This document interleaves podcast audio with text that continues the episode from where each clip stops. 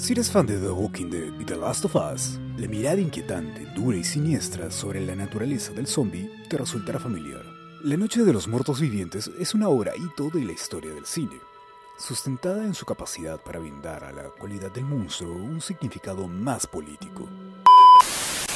Welcome to a night of total terror. Night of the living dead. The dead who live on living flesh. George Romero se inspiró en la tensión racial y política que atravesaba Estados Unidos a finales de la década de los 60 para reflexionar sobre los verdaderos horrores que padecía el país. En esta película hecha con muy bajo presupuesto, de ahí el blanco y negro, pero con un par de muy buenas ideas, nos presenta en un primer momento a dos hermanos que viajan hasta un cementerio poco antes del anochecer. Luego un par de clichés, y de repente la amenaza frente a algo completamente desconocido ya se encuentra ante nosotros. Aparece entonces el asedio. Adentro los vivos, afuera los no muertos. Toda la escena es una breboca para un tipo de terror apocalíptico con un aire renovado, muy lejos de los clásicos como Frankenstein y Drácula. Espera, ¿todavía no me sigues? De paso, también métele 5 estrellas al podcast. Sigo.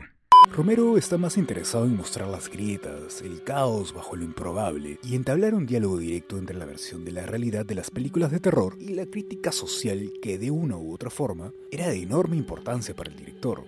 Lo relevante también está en la aparición de esta figura que, para este decenio, más de 50 años después, está plenamente vigente. Es una figura humana sin alma, que es movida solamente por las ansias de atacarnos, por lo que todo lo que hagamos para defendernos de ella está validado. En una entrevista que concedió a la BBC en 1987, Romero confesó que escogió el 1 de octubre como fecha de estreno porque quería que los adolescentes la vieran más de una vez durante el mes. Lo que parecía una broma es en realidad parte de la visión del director sobre una película que llegaría no solo para aportar al género de terror, sino para crear uno nuevo. Romero abrió las puertas al terror que en la actualidad, con Jordan Peele o Ari Aster, se sirve de las fracturas de la realidad, un espacio claro para analizar batallas morales e intelectuales. La naturaleza de la amenaza zombie de Romero es evidente y también una batalla contra la sociedad, la forma en que la comprendemos y al final la identidad del ser humano común con su evidente alegoría del zombi carnívoro como la sociedad que devora a sus miembros para mantenerse en pie, La Noche de los Muertos Vivientes es sin duda una joya del género que demuestra la evolución del cine de terror hacia regiones inexploradas que aún resultan sorprendentes.